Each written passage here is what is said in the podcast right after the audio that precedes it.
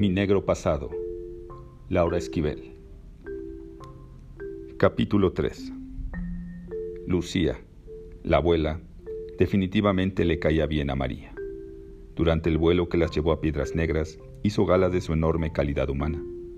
Era una mujer de impactante personalidad, guapa a pesar de sus 81 años, fuerte, discreta, sincera, cariñosa que así como elevaba la voz para reclamar sus derechos, sabía guardar el más profundo de los silencios. No se había atrevido a interrogarla, como todos los demás, ni a dudar de la legitimidad de su hijo Horacio. Le conmovía ver la ternura con la que abrazaba y besaba a su hijo y la forma en que éste correspondía a su cariño. En cuanto la abuela lo tomaba entre sus brazos, Horacio caía en un sueño profundo y dormía como un bendito entre sus enormes pechos. Ver a su hijo dormir de esa forma la relajaba. Le brindaba un poco de alivio que tanto necesitaba. Mucho más en esos momentos. De por sí los aeropuertos la angustiaban y ahora, con un hijo en brazos, pues ni hablar. Antes de viajar, tuvo que tomar demasiadas decisiones. Qué empacar, qué dejar, qué podía llevar a bordo y qué no. Al documentar, tuvo que elegir entre ventanilla o pasillo no era algo muy complicado de hacer, pero la mente de María tenía tanto que procesar que no podía tomar esas simples decisiones. No le gustaba la ventanilla porque si le daban ganas de ir al baño, tenía que molestar a los pasajeros de al lado y tampoco la convencía el pasillo, pues al llegar a su destino, le generaba mucha angustia la presión silenciosa que ejercían sus vecinos de asiento para que se levantara de inmediato, ya que después del aterrizaje todos querían salir disparados. ¿Cuál espermatozoide en busca de óvulo? Afortunadamente en esta ocasión, la abuela Lucía viajaba con ella y le brindó la ayuda que tanto necesitaba. En cuanto llegaron a sus asientos, la abuela tomó a Horacio entre los brazos para que María pudiera descansar un poco. María se acomodó en el asiento del avión y se relajó. Dejar todo atrás e irse por un tiempo a vivir al rancho de la abuela parecía ser la mejor decisión que había tomado en la vida. Significaba estar lejos no tener que presenciar el derrumbe del mundo que Carlos y ella habían construido con tanto cariño. No ver su casa desmantelada. No saber lo que Carlos se iba a llevar o dejar de los objetos que integraron lo que fuera su hogar. No ver cómo se marchitaban las flores de su jardín. Tampoco quería discutir con Carolina por la herencia que su madre les dejó. Básicamente, no quería ver su pasado. Se merecía un alto en el camino y, gracias a que en su trabajo aún gozaba de su licencia de maternidad, podía darse ese lujo. El chofer de la abuela los recogió en el aeropuerto y de inmediato los llevó al rancho en donde todos los trabajadores los esperaban para darles la bienvenida. Chencha, una mujer casi de la misma edad de la abuela, descendiente directa de otra chencha, que trabajó por años en casa de la familia de la Garza, quien funcionaba como ama de llaves, los condujo a la habitación que prepararon para ser ocupada por Horacio y ella. Era enorme y totalmente acogedora. Le habían puesto una mesa de noche junto a su cama, un escritorio en medio del cuarto, un tocador y hasta una cuna con todo y mosquitero. A María le sorprendió que, a pesar de la premura del tiempo con el que les informaron a los trabajadores de su llegada al rancho, todo estuviera resuelto. Las cajas de pañales, la leche, la tina para bañar a Horacio, todo, absolutamente todo estaba previsto y las necesidades más inmediatas, tanto de ella como de su hijo, plenamente cubiertas. Con el paso de los días, María comprendió que la causa de ese milagro de organización se debía a que la abuela tenía una enorme bodega que sería la envidia de cualquier productora de cine. En su interior había almacenado e inventariado todo tipo de objetos que iban desde camas, ollas, cobertores, sillas, lámparas, almohadas, sombrillas, hasta cámaras fotográficas, teléfonos obsoletos, discos, radios, proyectores de diapositivas, de cine en diferentes formatos, de transparencias. Bueno, prácticamente todo lo que a uno se le antojara. Dicho de otra manera, en casa de la abuela fácilmente se podía filmar una película de época sin necesidad de alquilar nada. Lo increíble del caso es que, con la misma facilidad con la que Lucía atesoraba objetos, se deshacía de ellos. No le costaba trabajo desprenderse de cosas superfluas, de baratijas, de objetos carentes de un significado afectivo. Las bolsas de plástico eran un ejemplo. A la abuela le molestaba enormemente el daño ecológico que ocasionaban, así que en el rancho estaban prácticamente prohibidas. Para ir de compras contaban con magníficas bolsas de yute, de lona o de papel. Esta postura era congruente con la forma en que se vivía en el rancho. La abuela se sostenía económicamente por medio de una empresa de productos ecológicos que fabricaba jabones de baño, de ropa y de trastes, así como líquidos para limpiar vidrios, para desmanchar ropa, para quitar grasa. También manejaba una línea de productos para higiene corporal que incluía shampoo, pasta dental, cremas de cuerpo y de rostro, su empresa era muy exitosa y le permitía vivir holgadamente. María solo podía ponerle un pero a la abuela. No tenía internet, lo cual resultaba catastrófico para una persona adicta a las redes como ella. ¿Internet? No, no tengo. ¿Para qué quieres internet? Pues para enviar y recibir correos, para mantenerme informada de lo que está sucediendo en el mundo, para... No, mijita. Lo único que necesitas por el momento es tener tiempo para ti. Todo lo que el mundo de la tecnología aparentemente te da, en verdad te lo quita. ¿A qué te refieres? A que se vuelve tu patrón, te esclaviza, te controla, te dice qué hacer y a qué hora, te marca el ritmo, no te deja tiempo para ti, te mantiene ocupada en muchos asuntos que en verdad no importan. Ahora lo único que necesitas es recuperar tu paz. María, muy a su pesar, tuvo que reconocer que la abuela tenía razón y por lo mismo mantuvo la boca cerrada. Sabía perfectamente que no le iba a dejar nada bueno buscar en Facebook noticias de Carlos, ni leer los comentarios de sus amigas respecto a su separación, ni enterarse de cuántos muertos se habían acumulado en el país en las últimas horas. Así que continuó bebiendo en silencio el té de paja de avena que la abuela le había preparado y que supuestamente la iba a ayudar a relajarse. Se lo tomó por mera cortesía, porque dudaba mucho que le fuera a hacer efecto. Si el ansiolítico que el doctor Miller le había recetado no le estaba haciendo efecto, mucho menos le iba a servir tomarse un simple té para calmar sus nervios. Por supuesto que subestimó los profundos conocimientos que la abuela tenía en el campo de la herbolaria. La infusión no solo la tranquilizó, sino que en pocos minutos se sintió tan relajada que por un buen rato dejó de pensar en el asunto del Internet. En cuanto le dio la última mamila a Horacio y lo puso a dormir en su cuna, cayó sobre la cama y no se despertó hasta las 8 de la mañana del día siguiente. Los ladridos de los perros del rancho la despertaron. Se incorporó sobresaltada. Ya era de día y su hijo no había llorado. Corrió a revisar la cuna y el niño no estaba dentro. Salió de la recámara y escuchó un canto proveniente de la cocina. Abrió la puerta y allí estaba Horacio, en brazos de la abuela durmiendo plácidamente mientras ella le cantaba una canción en lengua náhuatl. Al verla, Lucia le brindó una amplia sonrisa y le preguntó, Buenos días, ¿cómo amaneciste? Bien, abue, hasta ahorita me desperté. Ya es tardísimo, ¿verdad? respondió María, todavía adormilada. Depende, el tiempo siempre es relativo. No te preocupes, lo bueno es que te repusiste un poco, te urgía un descanso.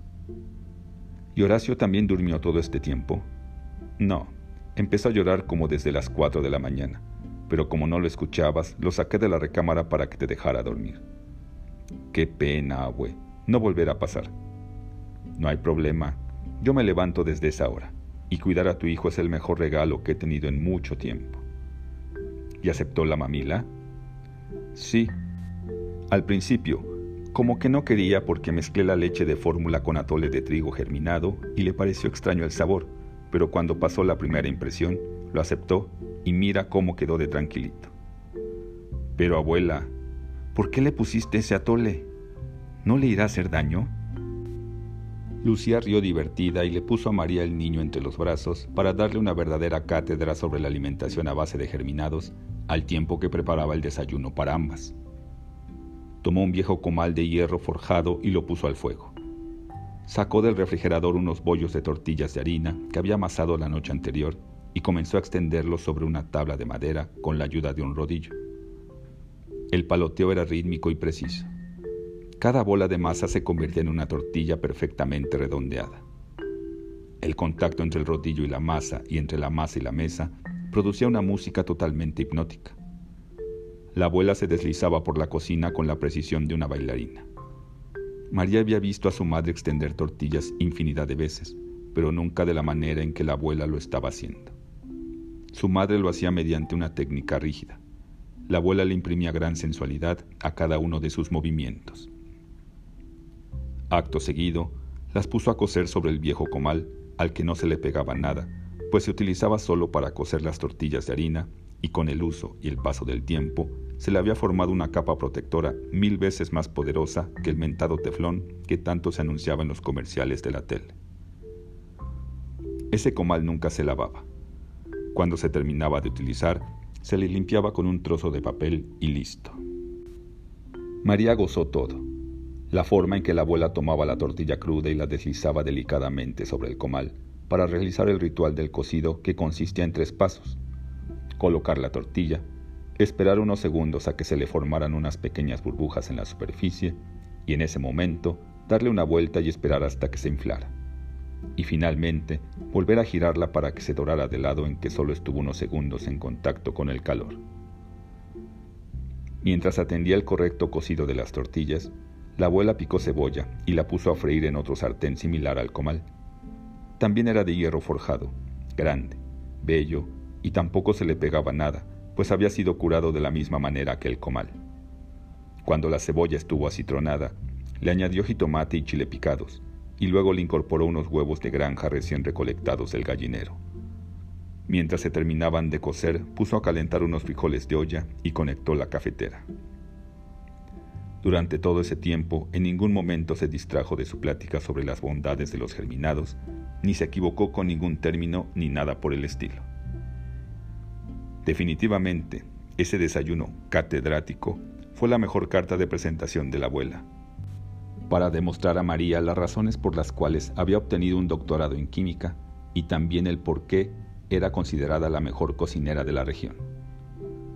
Al escucharla, María recordó que su abuela fue la primera mujer que cursó la carrera de química en todo el estado.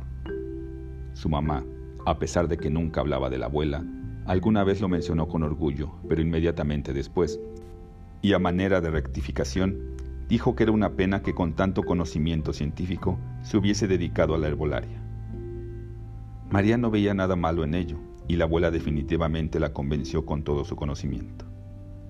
Le quedó claro que sabía lo que hacía al darle a su hijo atole de trigo germinado, pero lo que más le impresionó fue verla actuar como una gran alquimista, como la sabedora de los ritmos, de los tiempos, de las cantidades y las pócimas el calor de la cocina que contrastaba con el frío casi congelante del exterior, los olores, la plácida respiración de Horacio que dormía entre sus brazos, provocaron que María se sintiera en familia. Y esa era una sensación que hace mucho no experimentaba. Se sintió como una niña pequeña a la que arropan y alimentan con amor. Y una memoria escondida comenzó a aflorar en el fondo de su ser. El proceso ya se había iniciado en el instante en que puso un pie en la casa de la abuela. De inmediato reconoció el olor que desprendían los muebles. Se trataba de un olor peculiar que con el paso de los años se había ido impregnando en cada sillón, en cada cortina, en cada cama, en cada mueble. Eran los olores de una casa en la cual se ha cocinado día tras día. Y en esa mañana, la combinación entre el olor que despedía el árbol de Navidad que la abuela había puesto en la sala, mezclado con los olores de la cocina, fue el detonador para que en su mente fuera revelándose con mayor precisión el recuerdo lejano de una cena de Navidad. Y a una velocidad inusitada fueron apareciendo en su memoria sonidos, risas, ecos de olores y emociones dormidas. María llegó a pensar que todo estaba bien, que iba a poder salir ilesa de ese clavado a su niñez, pero no calculó que una cosa inevitablemente conduce a otra así como los durmientes de la vía del tren que se colocan uno después de otro para que la máquina se deslice sobre ellos con un rumbo determinado, una vez iniciando el recorrido ya no hay vuelta atrás. Querer bajarse de un tren en marcha es realmente peligroso, y sobre todo cuando éste avanza a alta velocidad. María, sin poder impedirlo, irremediablemente iba al encuentro de su destino, pues la abuela, tratando de agradar el paladar de su nieta, sacó del congelador unas tortas de Navidad y las puso al fuego. Las había preparado para celebrar Nochebuena y guardó las que sobraron. María celebró ampliamente la propuesta gastronómica de Lucía pero al dar el primer bocado no solo reconoció el gran sazón de la abuela, sino que evocó un recuerdo enterrado, uno doloroso. Ella era una niña pequeña que estaba comiendo una torta de Navidad frente al árbol navideño cuando escuchó gritos provenientes de la cocina. Su madre y su abuela discutían a voz en cuello. De pronto, salió su madre furiosa, le arrebató la torta y se la tiró al piso. Luego la tomó del brazo y prácticamente la arrastró hacia la puerta por la que salieron dando un estruendoso portazo. Sin pensarlo dos veces, María le preguntó a la abuela. ¿Por qué se enojó tanto mi mamá contigo una Navidad en que yo era chica? Porque tú y tus hermanos querían abrir los regalos antes de medianoche y yo les di permiso. Pero tu mamá estuvo en desacuerdo conmigo porque decía que así se rompían las reglas de la Navidad. ¿Y solo por eso enfureció tanto y nunca regresó? Claro que no. Esa fue la forma que ella encontró para mostrar su enojo.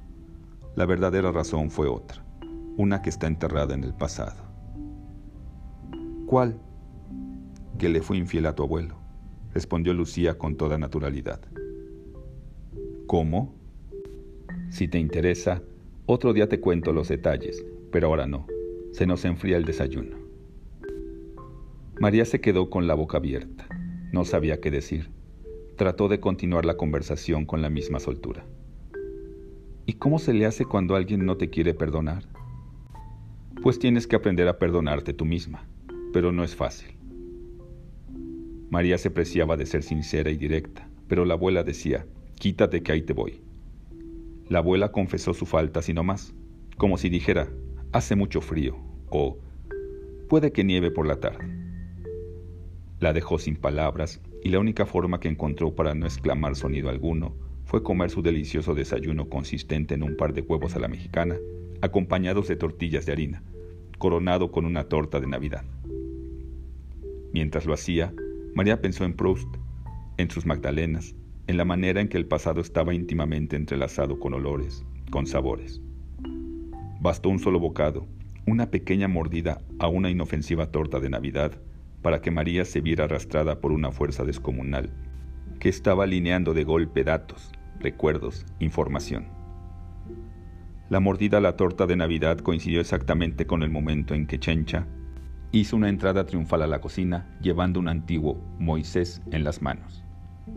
Era uno de esos que estuvieron de moda en el siglo pasado y que la abuela había ordenado que sacaran de la gran bodega de almacenamiento, a la que coloquialmente llamaban el cuarto de tiliches y trebejos, para que fuera utilizado por Horacio cuando estuviera junto a ellas en la cocina. Lo encontré, Lucía, exclamó Chencha. Justo a tiempo. Estamos empezando a desayunar. Buenos días, niña María. ¿Cómo les amaneció? Bien, dormimos muy bien. Qué bueno. Y para que desayunes mejor, pon a tu hijo dentro de este Moisés, que me parece que fue de tu mamá. Así es, respondió Lucía. Chencha hablaba como taravilla y a una gran velocidad. Sus palabras fueron avivando el fuego que nutría de energía el tren del recuerdo. Mientras María colocaba a Horacio dentro del Moisés para poder desayunar cómodamente, Chencha no paró de hablar. Les comentó de todo, del clima, del pleito mañanero en el que se vieron involucrados los perros del rancho con unos de fuera, de que el agua se había congelado dentro de la tubería, etc pero de pronto comentó algo que hizo que el corazón de María se acelerara. Todos quieren venir a ver a tu bisnieto, pero ya les pedí que lo dejaran descansar. Lo que pasa es que la bola de chismosos quiere ver si es cierto lo que les dije de que el niño es el vivo retrato de su abuelo, y bueno, también del bisabuelo. De uno sacó el color de los ojos y del otro el color de la piel. A María se le atragantó el bocado. Volteó a ver a su abuela, quien le asintió con la cabeza. Su tren estaba a punto del descarrilamiento. Estaba por enterarse de que era en su propia familia y no en la de Carlos en donde había un afrodescendiente. Y no porque lo considerara algo malo o reprobable. Nunca había sido racista, y mucho menos ahora que tenía un hijo negro al que amaba con toda el alma, y el cual le parecía el más bello del mundo. Lo que sucedía es que esa información la colocaba en una posición débil frente a Carlos, ante los ojos de su pareja de alguna manera, ella era la culpable. Ya no de una infidelidad, pero sí de ser portadora de una herencia genética. El rostro de María, como siempre, reflejó con claridad todos los pensamientos que circulaban por su mente, y Lucía tuvo que contener una leve sonrisa. No era prudente evidenciar que ella celebraba ampliamente tener un nieto negro en la familia, a pesar de los contratiempos que su arribo provocaba. En ese niño se cumplían sus deseos más profundos. Recordó que cuando estaba embarazada de su hija Luz María, hasta circularon apuestas entre Felipe y ella para ver si su futuro hijo tendría la piel negra o no. Para su enorme desilusión, su hija no salió como el padre. Felipe trató de convencerla de que eso era lo mejor, pues así su hija nunca tendría que recibir una mirada de rechazo, ni experimentar lo que era la segregación, la exclusión, el desprecio. Felipe hablaba por experiencia propia, pero no tomaba en consideración que para Lucía tener una hija negra hubiera representado su mayor orgullo. Hubiera sido la mejor forma de demostrar al mundo la belleza de una raza poderosa, bella, sensual. Hubiera sido también la manera de pronunciar en silencio su discurso más sublime solo con materializar dentro de un cuerpo la infinidad de murmullos que pronunciaban quedamente, la raza negra es bella. Por nueve meses mantuvo la ilusión de que iba a lograr que perdurara en su hija todo aquello que amaba profundamente. Los carnosos labios de Felipe, su estilado cuerpo, sus prominentes glúteos, sus enormes dientes, sus bellos ojos, sus largos dedos, su inconfundible voz, su ritmo cómo le impresionaba la manera de bailar de Felipe. Solo era necesario que moviera un músculo, uno solo, para encenderla. Su cuerpo derrochaba cachondería, sensualidad. Ella nunca pudo bailar con nadie mejor que con su marido. Fue una verdadera desgracia que, cuando quedó parapléjico, ya no pudiera bailar como antes ni volviera a ser el amor de la manera tradicional, porque vaya que encontraron formas de amarse intensamente más allá de besarse acariciarse y mirarse en silencio por largo rato. Ahora, mientras Lucía admiraba la belleza de Horacio, no podía más que disfrutar las paradojas de la vida. El destino no le permitió dar a luz a una hija, pero sí a un nieto negro. Un niño de belleza impresionante que nadie esperaba, que llegó a sus vidas sorpresivamente. Y a Lucía le causaba mucha gracia que Luz María, que tanto se vanaglorió de sus ojos azules y su cabello rubio, y que tanto se empeñó en esconder su negro pasado, no hubiera podido evitar que un deseo remoto, pero muy profundo, se colara en sus vidas. El silencio sería total si no fuera por el sonido que las hojas del álbum de fotografías de Lucía producían al pasar de una página a otra. Las imágenes definitivamente son silenciosas, no tienen voz no narran lo sucedido en tiempos pasados sin palabras, con miradas fijas, con sonrisas mudas. María anhelaba ansiosamente que apareciera la esperada foto que hablaría de la verdad, y no pudo evitar recordar a los merolicos de las ferias cuando anunciaban en voz alta, Pase usted, aquí verá lo nunca antes visto. Había un secreto que se le iba a revelar en ese mismo instante, y sus manos sudaban igual que el techo de la casa de la abuela. El sol había salido y estaba descongelando la escarcha que se había acumulado sobre la casa de Lucía en el transcurso de la noche. Las gotas hacían un sonido peculiar al tocar la tierra. Parecía un canto que acompañaba perfectamente el esperado momento. María y su abuela estaban sentadas en el piso de la recámara de Lucía. Frente a ellas estaba el baúl de los recuerdos abierto de par en par. De su interior, Lucía sacaba diversas fotos para mostrar a su nieta. Era una ceremonia intensa, bella, íntima, mágica. María tuvo que controlar el deseo de revisar las fotos de manera desordenada, de buscar entre todas ellas las que tanto esperaba ver, pero se contuvo. Hubo una foto que capturó su atención. Era la de Gertrudis a caballo con sus cananas. ¿Quién es ella? Gertrudis, mi tía abuela. ¿Peleó en la revolución? Sí. ¿Y quién es el que está a su lado? Su esposo, Juan, él también era un general de la revolución. Y este, su hijo, que también se llamaba Juan, bueno, Juan Felipe, pero todos le decían Felipe. María se acercó a un medallón de celuloide en el que había una foto de óvalo rodeada de flores. El rostro de ese hombre era poderosamente atractivo. Era un mulato de ojos claros. Qué guapo hombre. Sí, mi suegro era muy guapo. ¿Tu suegro? No, yo te pregunté por esta foto, dijo mostrándosela. Sí, perdón, es que me imagino que no estás al tanto de los secretos de familia. Yo me casé con Felipe, el nieto de la tía Gertrudis, quien era el hijo del hijo que ella tuvo con Juan Alejandres. O sea, me casé con el hijo de Juan Felipe.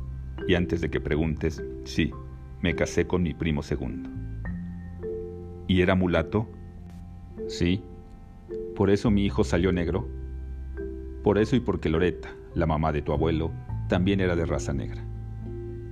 María no podía dejar de observar el profundo parecido que su hijo tenía con el bisabuelo.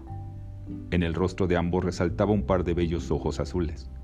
Después de observar las similitudes por un rato, María se animó a romper el silencio y preguntó, ¿Mi mamá conoció estas fotos? Claro. ¿Y por qué no dijo nada cuando mi hijo nació? ¿Por qué guardó silencio? Por vergüenza. No entiendo cómo pudo hacerme algo así. Todos me estaban repudiando. Por Dios, mi matrimonio se fue a la ruina. María de inmediato tomó su celular y comenzó a sacar fotos con la intención de enviárselas a su hermana Carolina, junto con un amable mensaje de, mira, pendeja, ¿de dónde salió mi hijo con ese color de piel? Y otro mensaje en el mismo tenor para Carlos que dijera, prueba de que no te fui infiel.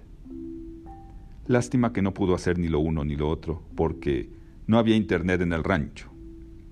Para aliviar su frustración y de paso entender mejor la información que acababa de recibir, se puso a armar un árbol genealógico.